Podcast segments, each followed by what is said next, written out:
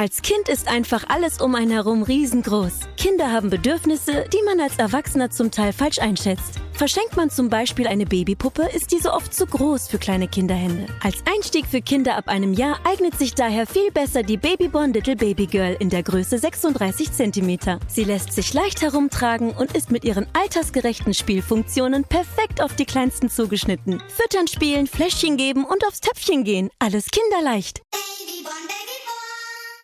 Ein herzliches Hallo, hier ist der Podcast Talking Basketball, hier ist Olli und ich sage Bonjour, salut, ça va, Stefan, wie geht es dir? Ich wusste gar nicht, dass du so multilingual bist. Ähm, mir geht es, ja, mir geht es soweit ganz gut. Wie geht's dir? Oh, bien, merci beaucoup.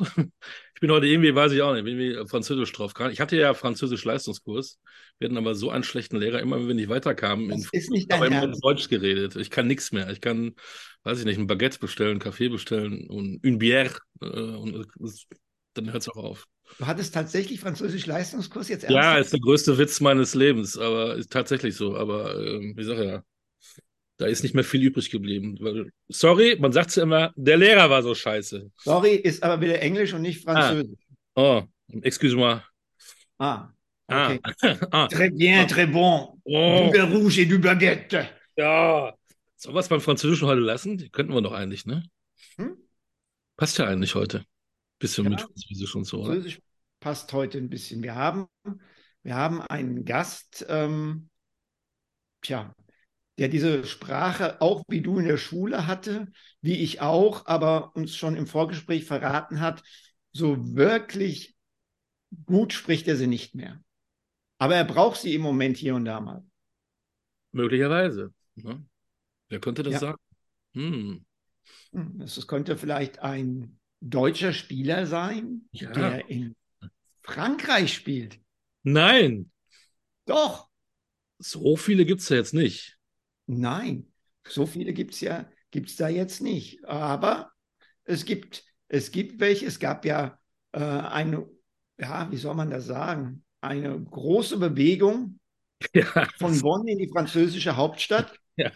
Ähm, Massenweise glaub, Menschen sind rübergegangen über die französische ja. Grenze. Massenweise aus Bonn. Genau, also, also genau. Und zwar über den Rhein. Und zwei von denen hatten wir übrigens auch schon hier, die mitgegangen sind in unserem Podcast.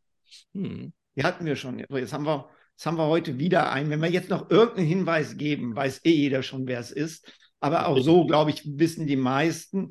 Es gibt ja eigentlich jetzt, äh, da wir einen schon hatten, einen anderen auch, die Deutsch sprechen, sind nur noch zwei übrig, die Deutsch sprechen. Kann es nur einer von den beiden sein? Und ich stelle mir jetzt mal die entscheidende Frage. Lieber Gast, hast du einen zweiten Vornamen? Nein, habe ich nicht. Hm. Dann schließe hm. ich die Frage an: Hast du irgendwie einen Spitznamen? Auch nicht wirklich, ne. Komm, hast du überhaupt einen Namen? Den habe ich, ja. ja. Gott sei Dank. Dann sag doch mal, wen haben wir denn heute zu Gast? Ja, ich bin der Leon Kratzer. Bonjour, Leon. Leon. Ça va? Bonjour, bonjour. Ça va bien. Et toi?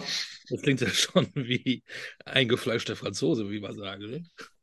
Oh, petit peu. Oh, jetzt hier. Also, wenn ihr, wenn ihr zwei jetzt hier auf diesem Niveau weitermacht, dann, dann, dann, dann äh, schalte ich mich aus. Sorry. Also, zumindest von dir, Olli, mit Leistungskurs erwarte ich ein bisschen mehr. Leon ja. und ich hatten das ja nur so in der Schule, aber nicht Leistungskurs. Ich will ja jetzt nicht angeben. Wir machen das im gemütlichen Deutsch und freuen uns, dass der Franke, der in Frankreich sitzt, heute zu Gast ist. Danke, dass du dir die Zeit nimmst.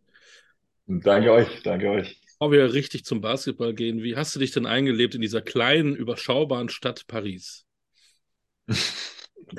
ja, äh, soweit, so gut, muss ich sagen. Ähm, ist natürlich eine, eine, gewaltige Umstellung, auch zu meinen vorherigen Stationen.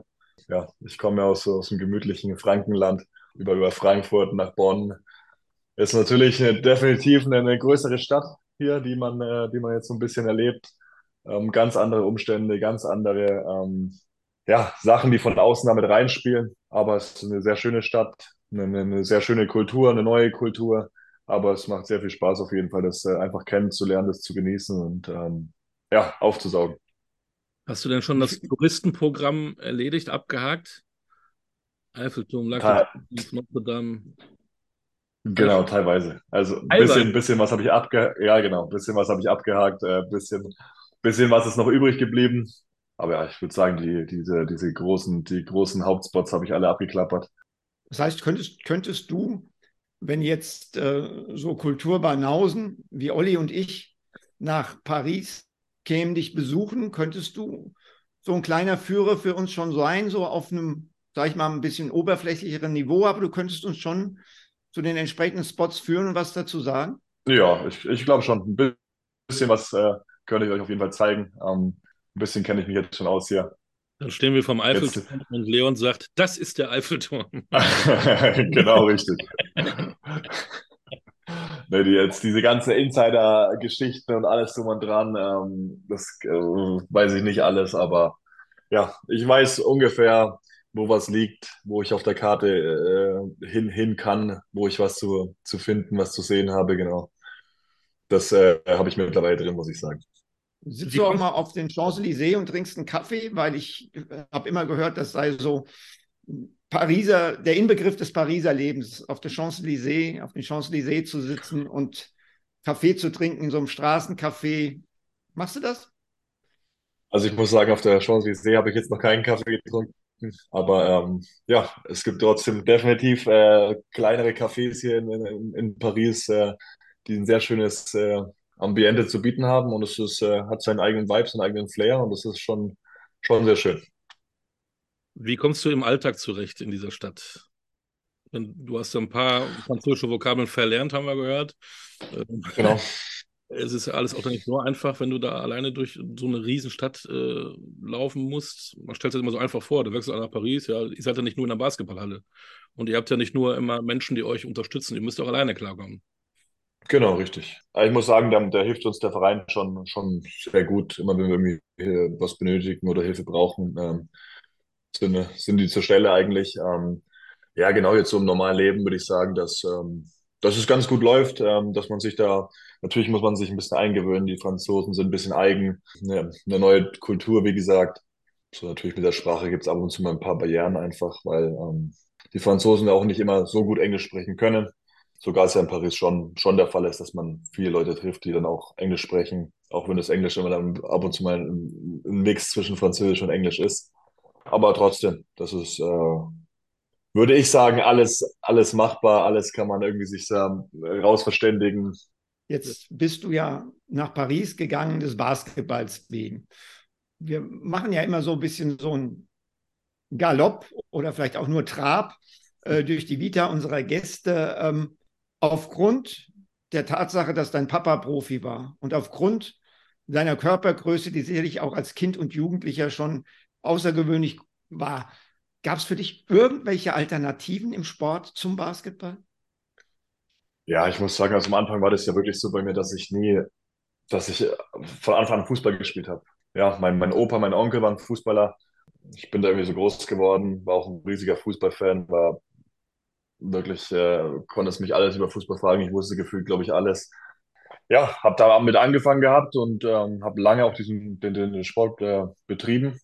Ja, und das war immer so, so meine Sache, irgendwie, dass ich immer wie gesagt, sehr Fußball begeistert war und das äh, habe ich lange gemacht. Ich glaube, bis, bis 12, 13 habe ich Fußball gespielt. Ähm, und da habe ich auch nicht drüber nachgedacht, irgendwie Basketball oder irgendwas zu spielen. Oder ähm, für mich gab es da immer noch Fußball. Natürlich wusste ich immer, mein, mein, mein, mein Vater war Basketballer. Irgendwie habe ich generell ein bisschen, ein bisschen sportbegeistert gewesen, mal ein bisschen was angeschaut, aber es war immer nur Fußball für mich. Ich wollte nur Fußball spielen, ähm, weil ich auch die ganzen Freunde im Umkreis hatte, die alle Fußball gespielt ha haben. Und ähm, ja, deswegen war es immer Fußball für mich. Aber irgendwann habe ich auch gemerkt, okay, ich bin einfach zu groß dafür, hat irgendwie irgendwann kein, keinen Spaß mehr gemacht. Ähm, und zum Glück habe ich mich dann äh, dafür mal entschieden, ähm, mal mir die Sache anzuschauen, die mein Vater professionell bet betrieben hat. Und ähm, dann muss ich sagen, habe ich mich von Tag eins in den Basketball verliebt. Zwei Fragen zum Fußball warst du eher der Innenverteidiger, weil du durch die Größe alles rausgehauen hast, oder warst du eher der Stürmer, der vorne alles reingetan hat? Und, und die zweite Frage, warst du ein Nürnberg-Fan, weil du Franke bist, oder warst du dann doch der Bayern-Fan, weil ja alles groß Bayern ist?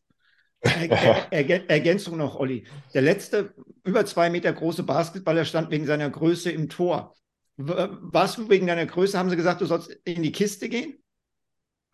Nicht. Also ich muss sagen, ich habe angefangen gehabt ähm, und ich war immer so ein, ich habe alles mal gespielt. Also ich habe, ich glaube, ich habe im Mittelfeld angefangen, dann hab, war ich eine lange Zeit im Sturm, ähm, dann wieder im Mittelfeld, äh, auch mal immer mal ab, äh, ausgeholfen im Tor und dann, äh, ja, irgendwann war ich dann, ich glaube, bevor ich aufgehört habe, war ich dann Verteidiger. Also es war, war alles mit dabei. Ja, und Lieblingsclub? Genau, Lieblingsclub. Ähm, ja, das ist auch eine lustige Geschichte eigentlich. Ich habe immer angefangen, damals auch, wo ich meine erste Konsole bekommen habe, FIFA gespielt habe, war immer für mich so der Verein, mit dem ich immer FIFA gespielt habe, war immer Arsenal London. Irgendwie damals in den, in den glorreichen Zeiten, 2004, 2005, ähm, mit Thierry Henry einfach noch, ja, immer die Zeit wirklich 2-3, 2-4, 2-5, so das waren mit der, da habe ich angefangen Fußball zu spielen, da habe ich angefangen FIFA zu spielen und äh, da war für mich Arsenal das, äh, ja, die Mannschaft, die ich immer gespielt habe und irgendwie einfach ist mir Thierry Henry so im Kopf geblieben, dass ich immer mit Arsenal spielen wollte und das hat jemand, muss ich sagen, bin ich, äh, sympathisiere ich sehr für Arsenal und nebenbei auch da mein Vater ja in Hamburg lebt, auch schon riesiger HSV-Fan. Hey. Also das sind die, die zwei Vereine, für die ich äh, ja, ein Herz habe, genau. Hey. Na gut. Also da gab es auch nie, da gab es nie äh, Nürnberg, 1. FC Nürnberg gab es da nie Bayern. Okay, Bayern natürlich, ich glaube Bayern, für die Bayern sympathisiert irgendwie jeder mal so, wenn man aus, wenn man aus Deutschland kommt. Wenn, ne? Nein. Also ich muss sagen, ich habe nie, ich habe nie irgendwas gegen Bayern gehabt. Ich fand Bayern ich immer sehr sympathisch. Ähm, zwischen etwas genau. nicht haben zu Fan ist aber noch, eine Range durch. Ja, das stimmt auch wieder, genau, das stimmt auch wieder, gebe ich dir recht. Ähm, genau, aber deswegen, Bayern-Fan war ich auch nie wirklich richtig. Natürlich habe ich, hab ich die Bayern immer verfolgt gehabt, aber für mich war es immer der HSV und äh, wenn ich dann irgendwie mal auf, auf DSR Sport 1 mal irgendwie einen kurzen Highlight von, Highlight-Clip von der Premier League anschauen konnte, dann habe ich das natürlich auch gemacht und mir Arsenal London angeschaut. Du bist in Bayreuth äh, geboren, hast dann mit dem Basketball angefangen und bist, glaube ich, mit 14 dann ins Bamberger Programm gewechselt. War das mhm. so einvernehmlich oder gibt es dann, wenn in Franken so ein Talent wechselt, auch schon ein bisschen Beef, wie es so schön auf Neudeutsch heißt, zwischen den Clubs? Um, ähm, ja, ich, ich weiß nicht, ob es da wirklich Beef gab oder alles. Ähm, es war halt einfach so eine, so eine Zeit damals ähm, in Bayreuth, ähm, wie es wahrscheinlich heutzutage auch immer noch ist, wo man leider keine wirkliche Entwicklung, so eine gute Entwicklung sehen kann, wenn man mal ehrlich ist. Wo ich das ja auch mal hoffe, dass es bei der Jugendprogramm ähm, Schritte vorwärts geht, ich glaube, die haben ein paar gute Schritte gemacht, aber trotzdem, dass da noch einiges äh, fehlt einfach. Ähm, und für, ja, für mich war es damals einfach so diese Sache, okay, was, was mache ich? Bleibe ich in Bayreuth, wo es ähm, ja jetzt nicht wirklich die, die, die besten Aussichten gibt? Oder gehe ich nach Bamberg, die da einfach ein, Programm, ein Jugendprogramm auf die Beine gestellt haben, das äh, unglaublich war. Das ja wirklich damals mit dieser Jugend-WG, ähm, den ganzen Trainingsmöglichkeiten, der ganzen Infrastruktur einfach auf einem ganz anderen Level war als äh, Bayreuth. Das konnte man ja gar nicht vergleichen. Und natürlich war es damals auch zu der Zeit, dass viele Spieler abgeworben worden sind von Bayreuth, ja, die dann natürlich nach Bamberg gewechselt sind. Natürlich, glaube ich, auch wegen der Nähe einfach und weil die auch gesehen haben, okay, es wird halt einfach schwierig in Bayreuth. Ähm, du hast in Bamberg einfach auch eine super Anbindung, dass du dann Pro B spielen kannst oder Pro A spielen konntest und dann ja, einen guten, eine gute Lücke füllen konntest zwischen der zweiten Liga. Ja, und dann kann ich mich zu dem Zeitpunkt erinnern, dass äh, drei Jugendspieler von, von, von Bayreuth nach Bamberg gewechselt sind, die so talentiertere Spieler waren. Ähm, und ich glaube, natürlich war da Bayreuth nicht ganz äh, einverstanden. Natürlich glaube ich, dass Bayreuth da ein bisschen was dagegen hatte, aber ähm, das war einfach den äh, Umständen verschuldet. Für dich ging es ja dann ziemlich schnell aufwärts. Also du hast ja eine rasante Entwicklung hingelegt. 2013 U16 EM. Du machst 22, glaube ich, plus 20 Rebounds gegen Spanien. Ja, das ist ja nun mal eine, eine, eine, eine absolute Top-Mannschaft. Gab es da wenn man sowas international abliefert, schon erstes Interesse aus dem Ausland? Ja, ich äh, habe damals irgendwie so ein bisschen natürlich nur nebenbei mitbekommen, auch vor allem, weil wir, glaube ich, im nächsten Jahr dann auch nochmal in, in dieses ANGT, dieses Junior Euroleague Tournament gespielt haben, auch wieder in Barcelona. Zu dem Zeitpunkt habe ich auch wieder ordentliche Leistungen gebracht, auch gegen die spanischen Teams. Ähm, ja, dass da auch vor allem Madrid äh, mal angeklopft hat und alles drum und dran. Ähm, ja, aber ich muss sagen, dass ich das damals so, ich war irgendwie, ich war stolz in Bamberg zu sein, ich war stolz das ganze Programm in Bamberg, ich war, ich habe mich da super wohl gefühlt, ähm, mit einem super Jugendcoach, der wie, wie, wie ein Papa für uns war. Auch da natürlich äh, auch noch mit noch einen zweiten Papa für uns mit Ivan Pavic, der auch mal Trainer in, äh, in Erfurt Gotha war, der sich auch wie so eine Vaterfigur für uns, für uns alle entwickelt hat. Und deswegen war es für mich irgendwie nie so ein, eine Idee, da irgendwie wegzugehen, weil ich mich in Bamberg so wohl gefühlt habe einfach. Das heißt, das heißt, aus diesem Interesse sind nie konkrete Gespräche geworden. Ja. Okay. Ja, weil ich muss auch sagen, ich war immer so committed zu Bamberg, ich war so stolz darauf einfach. Ähm, das hat sich einfach wie was, was sehr Gutes, Besonderes angefühlt. Hast du das dann vielleicht irgendwann mal bereut? Du bist ja 2017 Spieler des Jahres in der Pro A geworden. Da warst du 20, korrekt? Ich glaube schon, ja, das kann sein. Ja. ja. Und, äh, aber du hast eigentlich nie eine echte Chance in Bamberg in der Erstligamannschaft bekommen, die natürlich zu diesem Zeitpunkt, das müssen wir sagen, wahnsinnig besetzt war. Aber mhm. hast du dann im Nachhinein manchmal gedacht, hm, wäre vielleicht doch besser gewesen, den Move zu wagen? Ja, klar. Ähm, ich glaube auch, ich muss auch sagen, dass, ich, dass es vor allem während der Anfangszeit, glaube ich, als Trinkieri dann nach Bamberg kam und diese ganze Struktur in Bamberg wurde ja ein bisschen geändert. Ähm, für mich war das zum Beispiel immer, wo ich extrem stolz auf Bamberg war, einfach mit Wolfgang Heider auch als Manager, war immer dieses familiäre.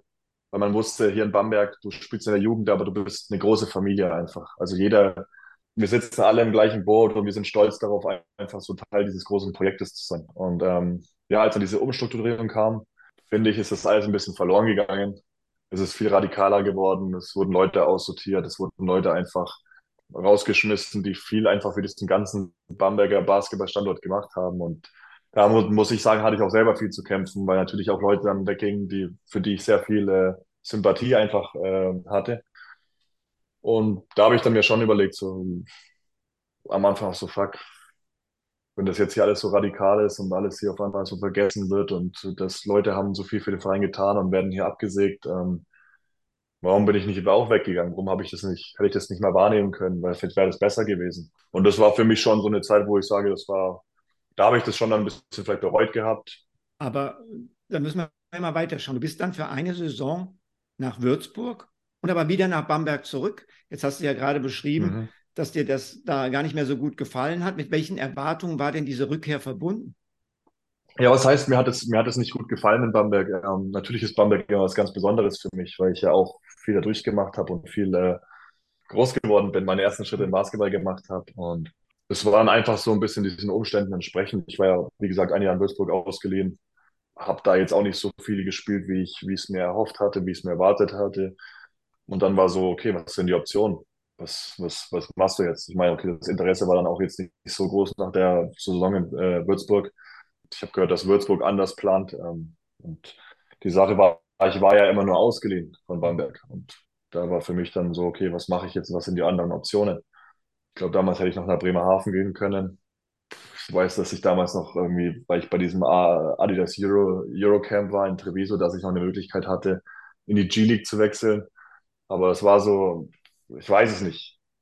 Und dann dachte ich mir, okay, ich, ich, ich gehe lieber zurück nach Bamberg, weiß, dass ich jedenfalls ähm, gute Möglichkeiten habe, hier äh, zu trainieren, mich, mich, mich, mich weiterzuentwickeln. Ähm, trotzdem notfalls noch die Sache auch mit der Pro A vorhanden wäre, wo ich ja vor allem für Baunach sehr viel, was mir immer ähm, gro große Freude bereitet, einfach mit diesen jungen Spielern, ähm, alle in einem gleichen Alter, alle auf dasselbe Ziel hinauszuarbeiten. Und ähm, ich muss sagen, das war immer was Besonderes, weil das einfach richtig, richtig geil war.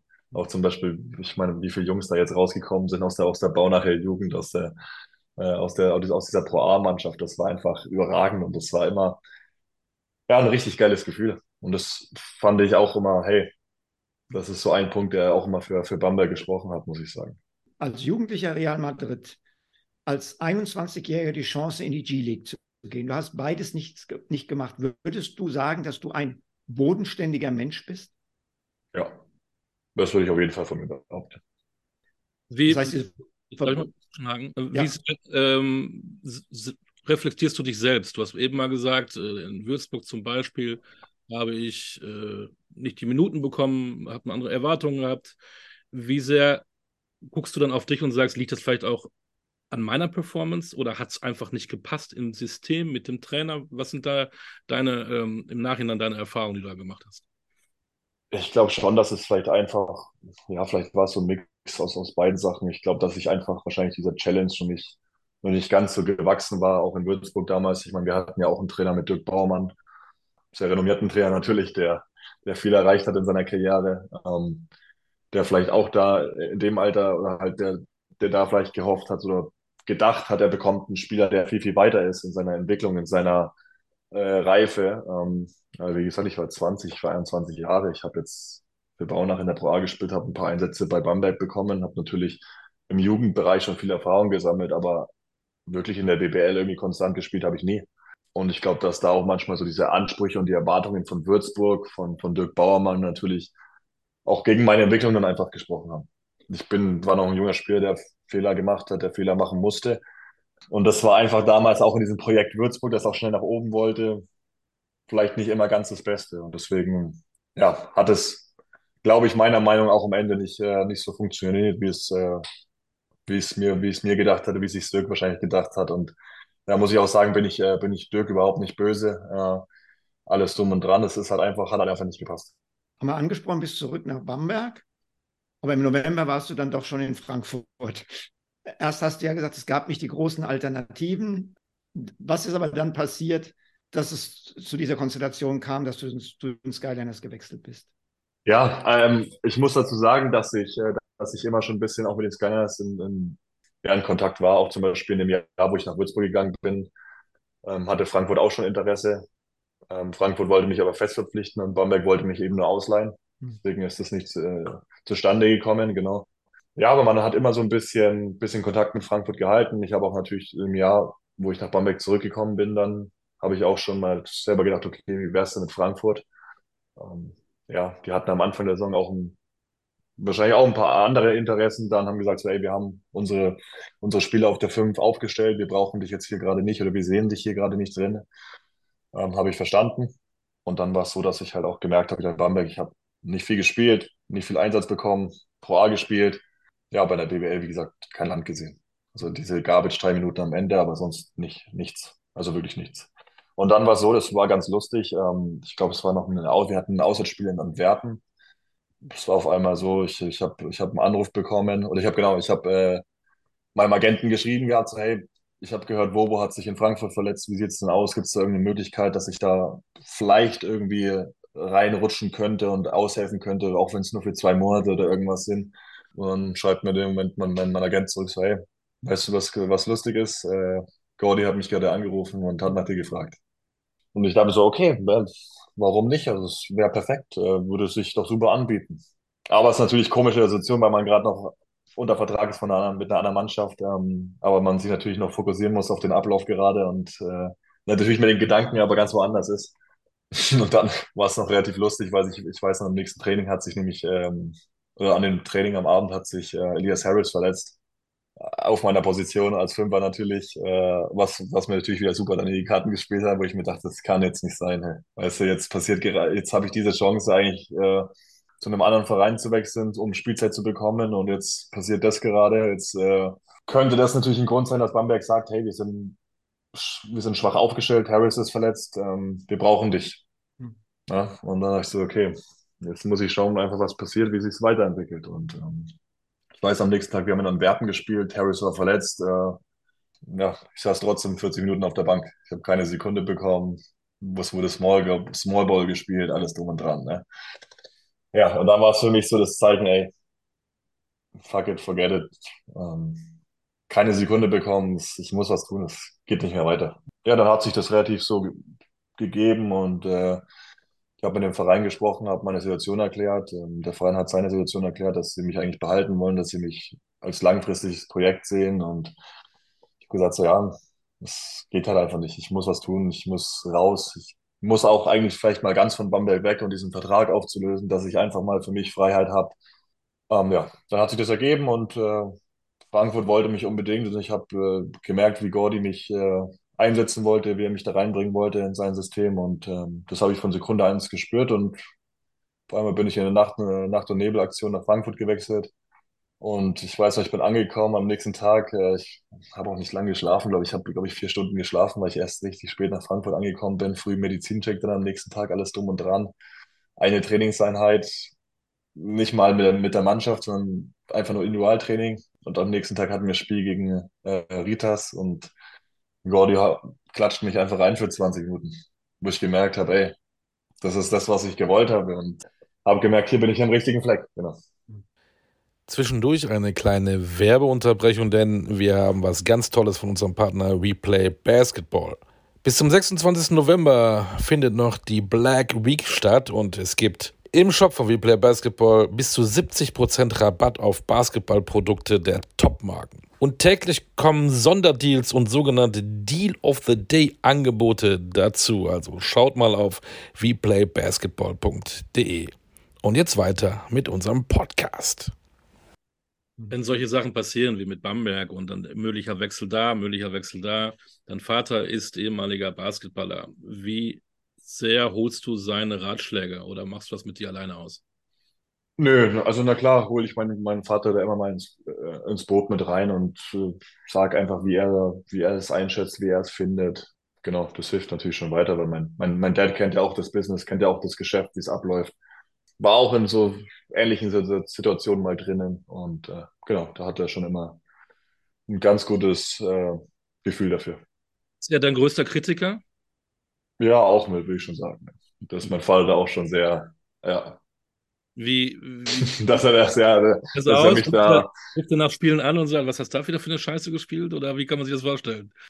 Das jetzt nicht wirklich, muss ich sagen, aber äh, ja, wenn er was zu sagen hat, dann sagt er das schon und äh, nimmt auch kein, kein Blatt vom Mund, genau.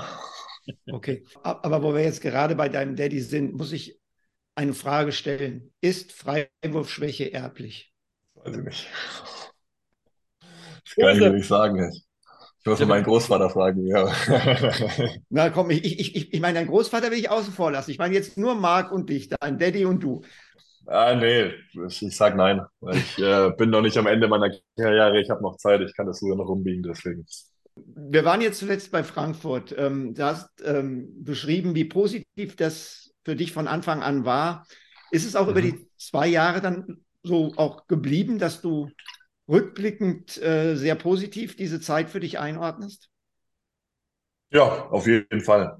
Also ich muss sagen, ich, ich schätze Frankfurt echt sehr, da sie in, in, in solchen Zeiten vor allem natürlich auf diese, diese deutsche Schiene sehr gesetzt haben und auch mit dieser Sache viel Erfolg hatten. Natürlich ist es in den letzten Jahren jetzt ein bisschen in die andere Richtung gegangen, aber trotzdem muss ich sagen, dass man als Organisation vor allem den Mut besitzen muss, um sowas, äh, diese Richtung einfach einzuschlagen natürlich muss, muss man sehen, dass Gordy einfach einen extrem guten Job gemacht hat und ähm, das immer wieder Jahr für Jahr das ge geschafft hat, einfach mit diesem Konzept ähm, sehr gute Ergebnisse einzufahren. Mhm. Was ja natürlich dann in den letzten Jahren nicht mehr so, nicht mehr so geklappt hat, aber da merkt man auch, okay, was, was, was, was Gordy da vor allem ausgemacht hat in diesem, in diesem Konzept.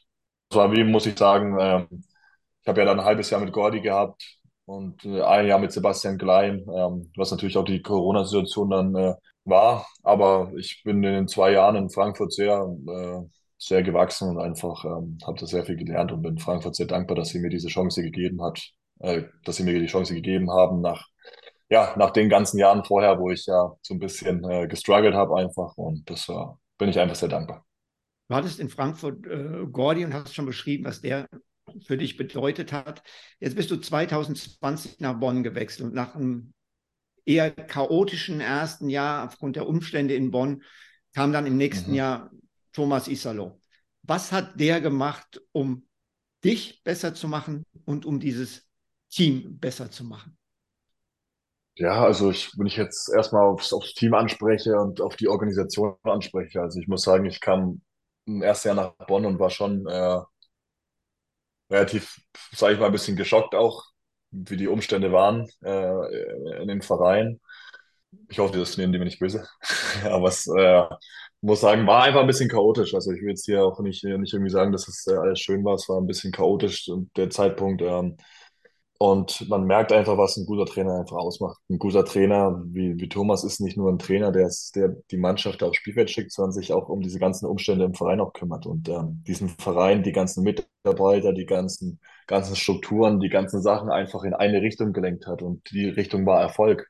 Alles, was, ähm, was da außen rum gespielt hat und nicht irgendwie sich dafür committed hat, war, war weg. Oder ist einfach nicht, hat einfach nicht reingepasst. Und da ist Thomas einfach ein Mann, der nicht nur auch mit dem, mit dem, mit den Spielern spricht, er, spiel, spricht mit der ganzen Organisation. Also wie Mitarbeiter von Ticketing, keine Ahnung was, bis hin zu äh, Hallenkräften, die sich, äh, die den Boden reinigen. Er, er spricht mit denen, sagt, hey, das ist, das ist die Richtung, das ist die Linie, die wir hier, die wir hier fahren wollen. Das ist äh, ja alles auf Erfolg aus. Und ähm, wer halt dazu nicht bereit ist, der muss halt leider gehen. Ja, er macht es allen klar und er schafft es, alles, alle in diese Richtung zu lenken. Ja. Du, hast Fortschritte in Bonn gemacht. Für mich das Beeindruckendste ist, dass du defensiv im Pick and Roll etwas gemacht hast, was dir viele nicht zugetraut haben. Nämlich du bist in diesem System wirklich raus, hast hart gehatcht, hast den Ball gestoppt und bist wieder zurückgekommen zu deinem Mann. Hast du mhm. besonders viel an Footspeed, an Beweglichkeit dafür gearbeitet, extra neben den Pick and Roll Defense Drills? Weil ich muss sagen, ich habe gesagt, einige waren überrascht, das inkludiert auch mich. Äh, ja, das äh, habe ich von, von vielen gehört. Ich war natürlich auch am Anfang, weil ich ja ge gewohnt war, ich habe als großer Mann immer nur Drop gespielt, Down gespielt, genau. ähm, was ich ja auch, finde ich, relativ gut, gut beherrsche, ähm, wo ich auch immer eine Stärke drin gesehen habe. Ich weiß noch, im ersten Jahr in Bonn haben wir auch auf einmal angefangen, äh, Quick Show zu spielen mit, mit Jorovic. Ähm, ich habe auch gemerkt, so, boah, das läuft gerade nicht so rund, wie, wie, wie wir uns das alle vorstellen mit, der, mit dem Quick Show. Ähm, klar war es für mich auch neu, zum ersten Mal das zu spielen. Und, ja, mit den ganzen Umständen, das hat einfach nicht so funktioniert. Ähm, auch glaube ich, dass auch beim, bei, bei der Show Defense auch natürlich mehr stattfindet als nur jetzt On-Ball-Coverage, sondern auch sehr viel äh, abseits des Balls stattfindet, was natürlich immer ein bisschen unterschätzt wird, weil man immer nur direkt die erste Aktion sieht oder viele Trainer das wirklich nur die erste Aktion sehen. Ja, aber da habe ich natürlich auch selber an mir gezweifelt, so, okay, fuck, kann ich das, kann ich Hedge verteidigen, weiß ich nicht. Ähm, genau. Dann im nächsten Jahr kam, wie gesagt, Thomas Isalo und ähm, ich, er hat es viel, viel, viel besser, sage ich mal, erklärt, rübergebracht, was da alles dazugehört, die Technik, ähm, alles drum und dran, wie man das lesen muss. Ähm, er hat es wirklich so runtergebrochen in diese alle Einzelteile. Ähm, Im Warm-up kommen Übungen dazu, die darauf hinaus sind, die Fußarbeit besser zu machen, das Lesen besser zu machen ich muss sagen, am ersten Jahr habe ich es auch noch nicht so wirklich so. Ich habe es versucht, habe mein Bestes gegeben, aber es war immer mal so, manche Spiele gut, manche Spiele auch äh, semi-gut. Und irgendwie habe ich es dann im zweiten Jahr noch mal viel, viel bei, bei Thomas noch mal viel, viel mehr verinnerlicht einfach und äh, konnte es meiner Meinung nach viel besser lesen, viel bessere Fußarbeit, die Agilität war, war viel, viel besser irgendwie, weil ich auch vor allem in der Offseason, natürlich habe ich an meiner Fußarbeit gearbeitet, aber irgendwie hat sich es auch im Kopf sehr viel mehr verinnerlicht, weil ich in der Offseason durchgegangen bin, weil ich manchmal einfach mich nur irgendwo hingesetzt habe und einfach diese, diese Schrittfolge ab, äh, im Kopf einfach wieder, wieder ja, gespielt habe und ähm, das hat mir sehr geholfen, muss ich sagen. Und dann habe ich es ja gesehen, wie es einfach Früchte ja, getragen hat und ich da, ja, was für mich jetzt so tägliches Brot einfach ist oder einfach automatisch ist. Genau. Und muss ich auch sagen, da war ich sehr stolz auf mich selbst, weil natürlich viele mir das nicht zugetraut haben und viele gesagt haben, ey, der ist äh, ein Drop-Big, der, der kann das nicht, was will er da draußen, wie werden da raushatchen und ähm, bin ich natürlich stolz auf mich, dass ich äh, vielen Leuten zeigen konnte, dass ich da. Äh als Kind ist einfach alles um einen herum riesengroß. Kinder haben Bedürfnisse, die man als Erwachsener zum Teil falsch einschätzt. Verschenkt man zum Beispiel eine Babypuppe, ist diese oft zu groß für kleine Kinderhände. Als Einstieg für Kinder ab einem Jahr eignet sich daher viel besser die Babyborn Little Baby Girl in der Größe 36 cm. Sie lässt sich leicht herumtragen und ist mit ihren altersgerechten Spielfunktionen perfekt auf die Kleinsten zugeschnitten. Füttern, spielen, Fläschchen geben und aufs Töpfchen gehen. Alles kinderleicht. Eine, eine Waffe sein kann, ja.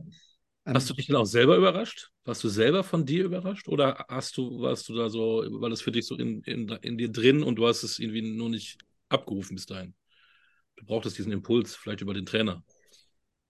Ja, ich wusste schon, also ich wusste trotzdem irgendwie, dass ich es kann. Natürlich dachte ich auch nicht, okay, das ist jetzt meine beste Stärke, aber ich wusste, dass ich es auf jeden Fall kann. Also so viel auch vor allem im ersten Jahr, wie ich äh, in Bonn äh, ja immer da, also gefühlt war es immer so meine Schuld, wenn das Pick and Roll, Pick and Roll Defense nicht geklappt hat, das war immer meine Schuld. Und ich dachte schon so, ich, ich habe auch im Kopf mir selber viel Druck gemacht und dachte, es kann nicht sein, dass das alles nur an mir liegt. Also so, so scheiße verteidige ich das Hedge jetzt aber auch nicht. Ja, habe aber gemerkt, so, okay, dann, natürlich denkt man sich, da fragt man sich, okay, ist das jetzt die beste Sache, was ich da mache? Oder? Aber dann vor allem, als Thomas kam und er das erklärt hat und alles viel besser dargestellt hat, muss ich sagen, hey, das ist äh, so scheiße ist es ja doch nicht. Und da musste ich immer, irgendwie kann ich es ja, irgendwie ist es in mir, irgendwie habe ich es ja drauf und ich wollte auch selber, ich hatte selber diesen Hunger, das allen zu zeigen, dass ich das kann. Und ja. Deine dritte Saison in Bonn, die zweite unter Thomas Isalo, war super, super erfolgreich. Nimm uns mal mit durch diese Spielzeit äh, 22, 23. Habt ihr von Anfang an gespürt, dass das ein besonderes Jahr werden kann? Ja, also ich muss, für mich war es äh, auch ein wildes Jahr, muss ich sagen. Ähm, ich habe ja gefühlt die ganze Vorbereitung habe ich mit den Jungs verpasst gehabt, weil ich ja mit der Nationalmannschaft dabei war. Kam relativ dazu, äh, relativ spät dazu. Die Jungs haben sich schon sehr gut gefunden gehabt und sehr gut äh, eingespielt gehabt. Natürlich war, für mich war das dann sehr interessant zu sehen, okay, wie wird es im Vergleich zum Vorjahr? Ich meine, wir haben im Vorjahr Halbfinale erreicht, eine sehr erfolgreiche Saison gespielt. Aber wie wird es am Ende, wie, wie ist es im Vergleich zum Vorjahr? Und man hat relativ schnell gesehen, dass die, dass die Truppe einfach, finde ich, nochmal, einfach nochmal einen Tick besser war, weil sie irgendwie mehr geklickt hat. Jeder wusste, was er macht, jeder wusste seine Rolle perfekt auszufüllen. Da gab es keine, keine Leute, die da irgendwie ähm, irgendwas anderes wollten als andere. Da gab es nicht viele äh, Meinungsverschiedenheiten. Wir haben alle am selben Strang gezogen und wie gesagt, jeder wusste seine Rolle einfach perfekt auszufüllen. Und das hat man relativ schnell gemerkt, in welche Richtung das gehen wird. Ähm, ich meine, wir sind super in die Saison reingestartet, haben natürlich wieder ein paar, paar ärgerliche Niederlagen kassiert, wie zum Beispiel im Pokal gegen Albert Berlin, wo wir, wo wir alle wussten, hey, ist, wir können das besser, wir sind besser als das.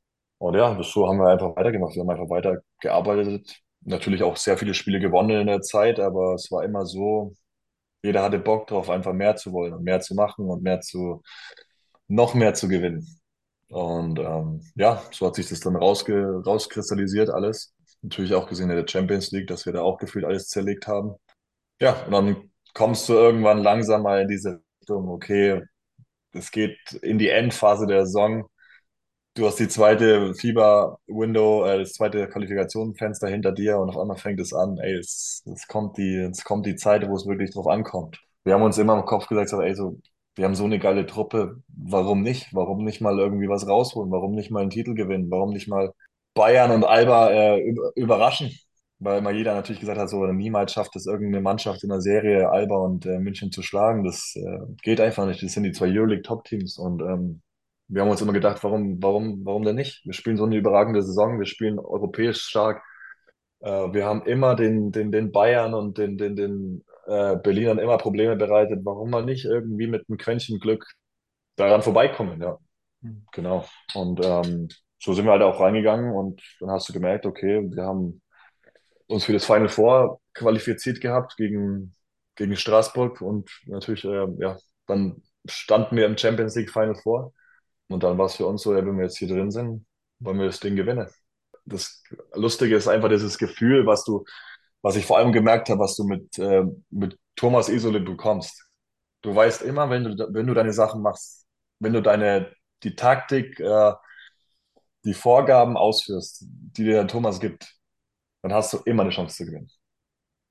Dann weißt du immer, du kannst dieses Spiel gewinnen. Und so gehst du auch rein. Du weißt ganz genau, wenn die Sachen so gemacht werden, dann gewinnst du dieses Spiel. Das gibt dir natürlich so ein Selbstvertrauen und natürlich spielst du dann in Malaga in, in der, in, im Halbfinale gegen, gegen die Heimmannschaft, gegen Unicara, äh, Malaga. Natürlich nicht das, das einfachste Los, ne? vielleicht wäre ein anderes Los besser gewesen, aber wir gehen da rein und wissen, wenn wir die Sachen machen, gewinnen wir das Spiel. Dann gewinnst du das Spiel mit irgendwelchen, auch war kein einfaches Spiel, aber du gewinnst dieses Spiel. Und dann stehst du auf einmal im Finale und dann sagst du, okay, jetzt gewinnen wir das Ding. Dann ist es auch so passiert. Und auf einmal stehst du da mit einem europäischen Pokal in der Hand. Ja. Du, du hast jetzt diesen Weg beschrieben zum, zum Champions League-Titel. Das allerletzte Spiel der Saison habt ihr nicht gewonnen. Wie war das emotional? Erst der Champions League-Sieg, dann die Finalserienniederlage äh, gegen Ulm. War das so ein Mix aus Gefühlen oder war einfach diese Freude über den, den, den Champions League-Titel so groß, dass ihr das verdauen konntet, äh, die Finalserie verloren zu haben? Ja, ist natürlich, das war, das war echt ein, Mix an Emotionen, muss ich sagen. Das war echt äh, verrückt. Weil, wie gesagt, du hast dieses vor den Playoffs, du hast vor den Playoffs dieses Champions League Finals vor. Steht da mit dem europäischen Pokal in der Hand, was kein deutscher Verein so, okay, Frankfurt hat den FIBA Europe Cup gewonnen. Champions League hat noch kein deutscher Verein gewonnen. Als Underdog gewinnst du dieses Ding. Kein Mensch hat vorher überhaupt daran gedacht, dass Bonn dieses Ding gewinnen könnte. Und wir gehen da rein und zerlegen gefühlt alles und gewinnen das Ding. Und dann stehst du da. Zwei Tage, ich glaube, es waren zwei Tage bis zur Playoff Game One against äh, gegen, gegen Chemnitz. Mhm. Ja. Und du stehst auf einmal da mit dem größten Erfolg deiner ganzen Karriere. Und ähm, natürlich, du bist auf dem, sagen wir, vor dieser Endphase in der BBL bist du auf dem allerhöchsten Level deiner Gefühle. Du gewinnst gerade diesen Pokal, wirklich, also das, das, das kann ich gar nicht beschreiben. Weißt du, es ist so surreal einfach gewesen. Ja, dann stehst du da, freust dich, musst feiern, aber du weißt genau so, ey, in zwei Tagen beginnt das nächste Spiel. Du musst noch nach Hause fliegen, du musst dich irgendwie vorbereiten und dann musst du, musst du ran gegen Chemnitz und wir wussten auch, hey, das, das Chemnitz ist auch definitiv kein einfacher Gegner. Wir wussten immer, Chemnitz wird immer schwer werden. Das zu schaffen, diesen Switch zu finden, wieder sich zu fokussieren nach diesem Titelgewinn, war nicht einfach für uns. Wir haben es hinbekommen, wir haben irgendwie so ein bisschen wieder in diesen Flow reingefunden. Ja, haben Chemnitz 3-0 geschlagen, haben Lubu 3-0 geschlagen. Nur irgendwie hast du schon gemerkt, so ein Spiel nicht mehr ganz diesen, also das heißt nicht mehr ganz diesen Basketball, aber natürlich war das einfach nicht einfach für die Truppe, weil wir gerade schon diesen, diesen Erfolg, diesen größten Erfolg hatten wir gerade schon. Also was, was, ja. jetzt musste ich wieder so fokussieren und dann direkt da in, in dieses nächste Gerangel rein einfach an diesen, an diesen Ball von Spielen, die jetzt auf dir zukommen, auf dich zukommen. Und dann stehst du da, bist du im Finale gegen eine Ulmer Mannschaft, die natürlich äh, im Flow war, die überragend da ges gespielt haben, die Alba rausgehauen haben und München rausgehauen haben die natürlich da auch mit, äh, mit übertrieben viel Selbstvertrauen reinkommen. Dann verlierst du da das erste Spiel, weil du ein bisschen nicht wahrscheinlich unser schlechtestes Spiel abgeliefert hast, äh, haben. Verlierst du dieses Spiel, dieses Spiel 1 in Bonn, was natürlich dann Ulm auch noch mal, noch mehr, noch mal Selbstvertrauen gibt und in die Karten reinspielt. Dann spielen wir äh, Spiel 2, gewinnen das deutlich mit 30 und du denkst, okay, Spiel 1 war ein Ausrutscher, jetzt, wir holen uns das Ding. Wo ich auch, muss ich sagen, ich habe nie an, an unsere Mannschaft gezweifelt oder irgendwas. Ich war mir immer sicher, okay, wir holen uns das Ding, weil ich, weil ich diese Mentalität der Mannschaft kenne, weil ich einfach wusste, was wir, was wir, auf, was wir drauf haben. Dann passieren ein paar, paar blöde Umstände in Spiel 2, die äh, blöd gehandhabt wurden, die nicht nötig gewesen wären, die uns natürlich als, als Mannschaft einfach geschwächt haben, die uns natürlich nicht in die Karten gespielt haben. Was auch nochmal mental, würde ich sagen, mir nochmal noch mal es tougher gemacht haben. Wir fahren nach Ulm, kriegen da komplette Breitseite äh, in die Fresse gezimmert. Ja, und dann ist es so, okay, jetzt bist du im Rücken gegen, gegen die Wand. Du bist 2-1 hinten im Finale, musst Spiel, Spiel 4 in Ulm bestreiten von dieser ähm, sehr guten Kulisse. Und du merkst schon, okay, irgendwie, wir laufen gerade ein bisschen auf dem Zahnfleisch. Wir haben zwei sehr wichtige Spieler, die uns fehlen mit unserem Kapitän Carsten Tada und äh, mit Mike Kessen, der dann. Äh, das, das, das, ist das, was du angesprochen hast, der dumme Umstand aus Spiel 2, die Disqualifikation von Mike Kessens. Genau. Was natürlich super wehgetan hat, weil er ein deutscher Spieler war und Ausländer hätte der Situation nachrotieren können, weil er ja zu dem Zeitpunkt sieben Ausländer hatte, aber zwei Deutsche aus der Rotation, das war natürlich dann schon bitter. Genau, definitiv. Und ähm, ja, natürlich war es dann auch für, für, für uns nicht, nicht einfach. Zum Beispiel, Mike ist ja unser zweiter Fünfer, wir haben noch einen Fünfer auf einmal. Was machen wir denn? Wir haben äh, unsere, unsere zweite Line-Up ist auf Mikey zugeschnitten. Mikey hat äh, sehr große Verantwortung in dieser, in dieser Line-Up von uns gehabt und äh, der wird da für 50.000 Spiele gesperrt wegen, wegen einer Kleinigkeit und es fehlt halt einfach. Es, es äh, zerstört einfach den Rhythmus, es zerstört unser Spiel mit für eine gewisse Art und Weise und dann, dann, dann stehst du da mit dem Rücken gegen die Wand und denkst dir so, okay, was, also will uns heute irgendwie jeder irgendwie äh, eins reinhauen oder was, was machst du dann jetzt? Ja. Aber so wie ich die Mannschaft kenne und so wie ich die Mannschaft und die Jungs alle kennengelernt habe, war es so, ey, okay, fuck it, wir müssen weitermachen. Was, was, was, was bringt das jetzt? Wir können uns nicht über so eine Sache aufregen, wir machen weiter und äh, holen uns das Ding. Auch wenn gefühlt die ganze Welt so gegen dich war auf einmal. Hm, wir holen uns das. Irgendwie reißen wir es rum, auch wenn du 2-1 hinten bist. Ich glaube, da muss ich sagen, haben wir wieder ein super Spiel gemacht im, im vierten Spiel, haben gute Leistung gezeigt ähm, und am Ende brichst du halt ein und weil du merkst, okay, du bist irgendwie kriegst du diese Energie nicht mehr gematcht und irgendwie kriegst du es nicht mehr hin, dein Spiel aufs Parkett zu bringen, weil dir einfach die, die Rotation fehlt, weil dir die Energie fehlt und ähm, dann verlierst du das Spiel 4 und äh, Ulm gewinnt die Meisterschaft und dann stehst du da und denkst dir so, fuck, was ist, was ist hier gerade passiert? Weißt du, du spielst so ein geiles, überragendes Jahr, hast so viel, so viel dafür gearbeitet, so viel dafür getan. Du hast nicht nur in den Playoffs gut gespielt, du hast das ganze Jahr über konstant gespielt, überragende Leistungen abgeliefert und dann holst du diesen Champions League Pokal, willst den nächsten auch noch holen und auf einmal stehst du da mit, lang, mit leeren Händen und beendest dieses, diese geile Saison, diese übertriebene geile Saison einfach so mit einer riesigen Enttäuschung, muss ich sagen. Und ich muss sagen, für mich war das, persönlich war das für mich äh, sehr, sehr schwer, weil ich natürlich war es übertrieben geil, die Champions League zu gewinnen. Aber was mir auch persönlich selber wehgetan hat, war einfach, natürlich als Deutscher ist es nun mal was ganz Besonderes, die deutsche Meisterschaft zu gewinnen. Diese deutsche Meisterschaft zu holen. Alba hat ein, Alba schafft's nicht, München schafft's nicht.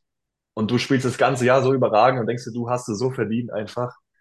Und das, wie gesagt, ich ziehe meinen größten Respekt und Ulm, die waren zum richtigen Zeitpunkt am richtigen, für ihrer höchsten Form, haben das verdient gewonnen. Aber irgendwie fühlst du dich so, fühlt es sich so an, als wäre das so, so unverdient und einfach so, du gehst mit leeren Händen da raus. Das war einfach, äh, ja, natürlich eine sehr, sehr große Enttäuschung und man denkt irgendwie so was, okay, für was, für was hast du das jetzt gemacht, das ganze Jahr so übertrieben, hart gearbeitet, so gut gespielt für, für was? Also für, für den Titel, der am Ende nicht kam, für die deutsche Meisterschaft, die nicht kam. Ja, für mich war das, muss ich sagen, nicht, nicht einfach, ähm, vor allem auch zu sehen, die, die Bonner Fans, wie die uns unterstützt haben, dieses, diese ganze Saison über, wie viele Fans zu den Auswärtsspielen kamen, wie viele, was wir da für eine Fankultur entwickelt haben in Bonn, wie, wie, wie die, wie diese Stadt diesen Verein unterstützt haben. Das war dann einfach auch zu sehen, wie, wie sehr sich die Leute auch auf einen Meistertitel gefreut haben, die ganzen Fans, wie sehr die da mitgefiebert haben. Man weiß es ja selber, dass Bonn immer Vize-Bonn so oft im Finale verloren und dann bist du da im Finale und holst es wieder nicht. Und die, du siehst die Fans und alle und irgendwie war das natürlich auch nochmal natürlich eine riesen Enttäuschung nochmal hinterher. Jetzt bist du in Paris. So, es heißt überall, wo man hört, Paris wird sehr zeitnah einen Spot in der Euroleague bekommen. Was weißt du darüber? Nicht viel, muss ich sagen. Also ich weiß, dass äh, natürlich Paris, auch wie London, äh, große Städte sind, große Märkte sind, wo die Euroleague äh, ein Auge drauf hat. Aber ich weiß nicht, wie weit da die Gespräche sind. Ich weiß nicht, wie, in welche Richtung es gehen wird mit der Euroleague. Ähm, dazu kann ich, kann ich auch nicht mehr sagen. Ja. Also das heißt, das war kein Faktor für deine Entscheidung, diesen Wechsel vorzunehmen. Nee, muss ich nicht sagen. Also natürlich hast du es so ein bisschen im Hintergrund gehört, dass äh, dass da so Spekulationen vorhanden sind, aber für mich war das jetzt nicht der Ausschlag, ich sage so, okay, weil wie gesagt, es ist ein Fragezeichen. Du weißt nicht, ob die Juli kommen oder nicht. Man weiß es nicht. Ähm, für mich war der, der ausschlaggebende Grund einfach äh, Ausland, meine andere Kultur kennenlernen, Coach Isalo, die ganzen Jungs, mit denen man so viel Zeit verbracht hat, die auch noch mit dabei sind. Das war für mich so dieser, diese Sache. Also von Euroleague war da nichts. Wenn es passiert, schön. Wenn es nicht passiert, dann ist es so. Wer hat dich denn da eigentlich gefragt? Kam der äh, Isalo um die Ecke und hat gesagt, ähm, Leon, du hast doch mal Französisch in der Schule gehabt, kannst du nicht mitgehen, kannst du mir ein bisschen helfen? Oder genau, wie, kam dieser, wie kam dieser Wechsel zustande? Und war das für dich, wie lange hast du dann drüber nachgedacht, als die Anfrage kam? Ja, ich muss sagen, also es war schon so, dass ich, äh, dass er dann mich gefragt hat, auf mich zukam, so, hey Leon, ähm, ich, ich gehe nach Paris, ähm, ich habe ich hab einiges vor mit Paris, ähm, ich will das aber nur mit Leuten machen, denen ich vertraue, denen ich zu 100% vertraue. Und du bist einer davon. Willst du mitkommen? Und ich meine, dann hörst du sowas vom Trainer, von dem Coach, der zweimal in Folge Trainer des Jahres geworden ist, in der Champions League Trainer des Jahres geworden ist. Und dann denkst du schon so, boah, krass. Das ist schon ein Zeichen einfach dafür, was, was, was er von dir hält. Und ähm, dann gab es da für mich auch nicht so, so lange zu überlegen. Also natürlich ist es für mich andere, andere Umstände einfach ja, ins Ausland. Natürlich ist es mal was, was, was ganz anderes, aber das wollte ich auch immer mal erleben. Und ähm, wenn man das machen kann mit dem Trainer, mit, mit den Jungs, mit denen man gespielt hat und dann in einer Stadt wie Paris. Also da gibt es äh, schlimmere, schlimmere Sachen, genau. Stichwort Nationalmannschaft müssen wir natürlich auch noch drüber reden. Die sind Weltmeister geworden in Asien. Du warst der letzte Cut, bevor es rüberging. Wie hast du diese Spiele verfolgt? Auf der einen Seite wahrscheinlich äh, mit Freude und Stolz für die Mannschaft, auf der anderen Seite wahrscheinlich auch mit ein bisschen Wehmut, dass du nicht äh, dabei warst. Beschreib das mal für uns. Ich meine, es ist ein bisschen zu, bisschen zur Gewohnheit geworden, wenn man darüber so schmunzeln kann. Ähm, das ist ja das Jahr zuvor ja auch schon passiert geworden, dass ich damit als letztes gecuttet worden bin. Das Jahr zuvor bei der Olympia-Quali auch schon. Ja, natürlich hat es mich dieses Jahr nochmal sehr hart getroffen, weil ich echt mir relativ sicher war, dass ich am Ende dabei sein werde. Ich habe mir wirklich gedacht, okay, auf den Bigs, den fünften Spot, äh, dass, dass, dass der Scordy mich da einplant, dass ich da dabei bin. Und dann nimmt er ähm, nur vier Bigs mit, ne? Dann nimmt er nur vier Bigs mit, ja. Na klar, das ist halt diese Sache, die mich dann, vor allem auch, weil ich das Feedback ja von den anderen Jungs gehört habe. Wenn ich mit den anderen Jungs geredet habe, die haben auch immer gesagt, so, hey Leon, so wie du die Saison gespielt hast, wie du dich im Training äh, verkauft hast hier, der muss dich mitnehmen. Wenn da irgendwas passiert oder keine Ahnung was, der muss dich mitnehmen. Das, das geht kein Weg an dir vorbei. Ähm, oder auch zum Beispiel, als ich mich dann verabschiedet habe von den Jungs, ein paar Jungs haben mich angeschaut, so, wie du, wohin gehst du? Ja, ich bin, äh, bin gecuttet worden, ich bin raus. Und ähm, das war für mich sehr schön zu sehen, weil ich gemerkt habe, okay, die Jungs haben das so gesehen, die haben das respektiert, die haben gesehen, was ich für Leistung gebracht habe. Ähm, genau, aber am Ende ist es halt, äh, es ist Scottys Entscheidung gewesen, die respektiere ich zu 100 Prozent, weil es einfach nur für, für, für, die, für, den, für die Mannschaft ist, für, für, für unsere für unsere Basketballnation. Ähm, genau, und ähm, natürlich war ich dann an dem Tag war ich sehr enttäuscht. Natürlich, äh, ich weiß nicht, ich bin mit dem Zug nach Hause gefahren, war, äh, war natürlich kein einfacher Trip für mich, wo ich sehr in Gedanken war, ähm, was mich natürlich ein bisschen getroffen hat. Aber als es dann rum war und die WM losging, ich war wahrscheinlich wieder Fan Number One, ähm, weil mich das sehr, also ich, ich bin immer ein riesen Fan von der Mannschaft. Ich weiß, wie die Mannschaft tickt und die Mannschaft ist einfach nur eine super geile Mannschaft, wie wir es ja alle gesehen haben. Und dass sie dann Weltmeister werden, war geisteskrank und hat mich sehr von Herzen einfach nur gefreut. Also im Prinzip keine Verbitterung. Und nächstes Jahr sind Olympische Spiele und die finden ja in Paris statt. Richtig. Greift Leon Kratzer nochmal an, auch wenn er zuletzt dreimal in Folge der letzte oder einer der letzten Cuts war. Muss ja, anders geht's nicht. Nein, also ich, wie gesagt, ich, äh, ich, ich schätze diese, also ich, ich, respektiere die Entscheidung von Gordy. Ich habe mit Gordy kein schlechtes Verhältnis, deswegen oder bin ich nicht, bin ich ihm böse oder irgendwas.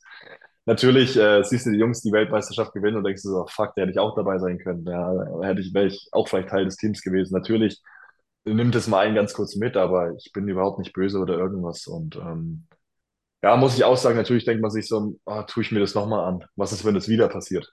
Aber da ja die Verbände, da die ja. Verbände immer auch auf Kosten achten, ist doch perfekt. Die brauchen kein Hotelzimmer für dich. Du kannst äh, zu Hause schlafen. Ist doch, ist doch großartig.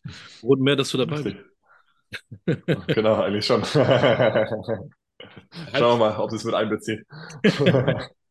Leon, abseits des Basketballs, was machst du? Bist du ein Musikhörer? Bist du jemand, der liest? Kochst du gerne? Kannst du kochen? Gehst du ins Kino? Boah, ich würde sagen, ich mache da alles ein bisschen.